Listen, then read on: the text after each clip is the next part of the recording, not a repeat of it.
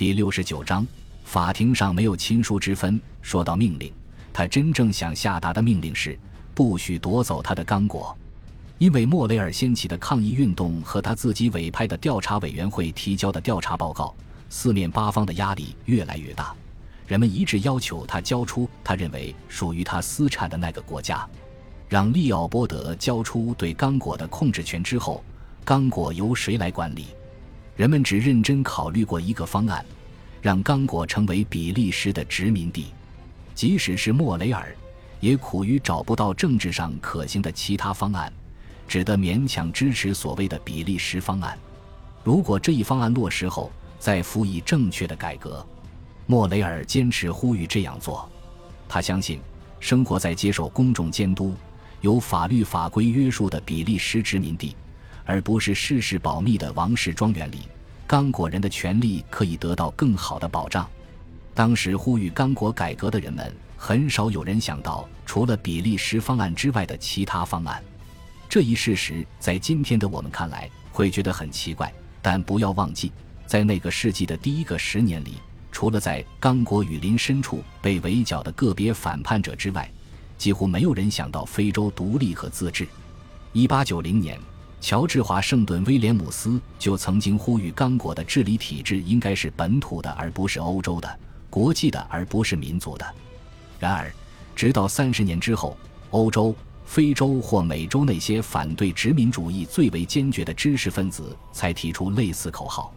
对于利奥波德来说，科瓦尔斯基丑闻在国际上产生的恶劣影响是一个转折点。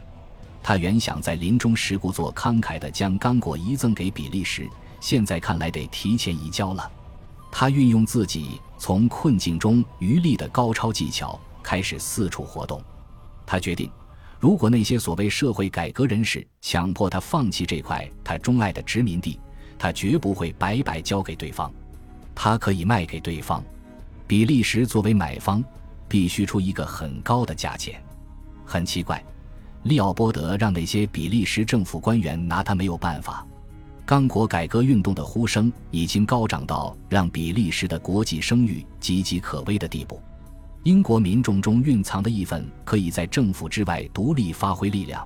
例如，在这个时候，一些英国人道主义者呼吁抵制葡萄牙产品，因为葡萄牙也在非洲使用强制劳动。另外，如果比利时不尽快接管刚果，一些其他强国就会接管。法国和德国早就垂涎国王巨大的橡胶利润，一直在盯着刚果的某些地区。罗斯福总统就曾暗示。他有意和英国召集一个讨论刚果命运的国际会议，英美两国驻比利时公使三次一同会晤比利时外交大臣，催促比利时强行接管刚果。然而，和利奥波德的权力在国内受到严格限制一样，比利时政府虽然忧心忡忡，但他没有权利要求作为刚果统治者的利奥波德交出刚果。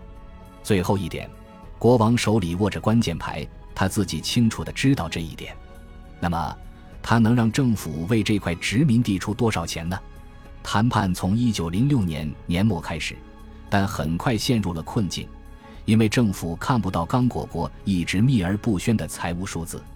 如果你要购买一个企业，你肯定想要看看他的资产负债表。这时候，利奥波德在温暖的费拉角过冬。政府打发外交部秘书长利昂·范德尔埃尔斯特男爵去见他。国王在游艇上接待了男爵，热情招待他住了好几天，并带他参观了自己众多海边别墅的花园。可是，当男爵开口提到财务数据时，利奥波德回答说：“刚果国除了其创建者之外，对其他人没有任何义务，任何人都无权索要相关的财务账目。”等到后来稽核员看到一些财务数字时，终于真相大白，利奥波德当初之所以那么固执，其中的一个原因是，比利时政府当初借给他的两千五百万法郎，再加上几年后他再次借的将近七百万法郎，全都不知去向。安特卫普的一家报纸暗示，那些钱花在了卡罗琳身上。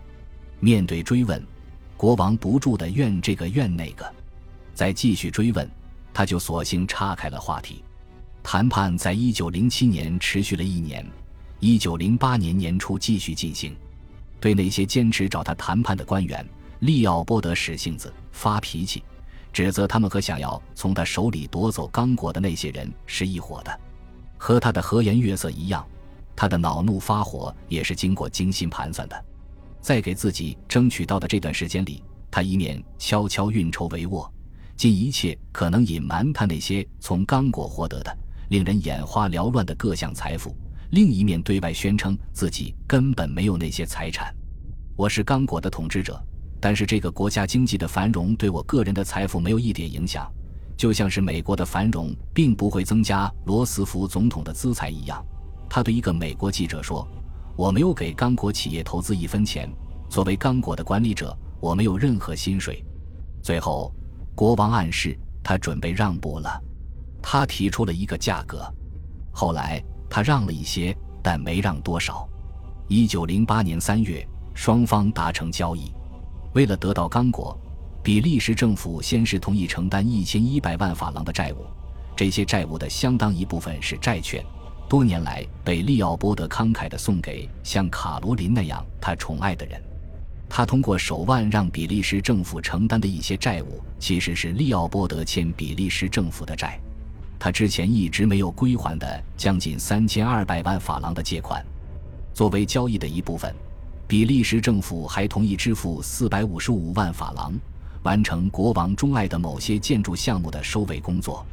这笔钱中足有三分之一用于当时正在拉肯进行的一些大型改造项目上。拉肯别墅当时已经是欧洲最为豪华的王室宅邸了，在改造工程最紧张的时候。工地上有七百个石匠，一百五十匹马，七台蒸汽起重机在忙碌，为的是按照利奥波德的宏伟蓝图建造一个世界会议中心。最后，除此之外，利奥波德还要以分期付款的形式获得五千万法郎，用以对他在刚果上的巨大牺牲表示感谢。这笔资金不由比利时纳税人来承担，而是从刚果出。一九零八年十一月。博马庄严的交接仪式标志着刚果所有权的正式变更。一系列不同寻常的、令人紧张的事件正在偏远的内陆展开。这件事开始于利奥波德统治时期，一直延续到比利时接管这块殖民地之后。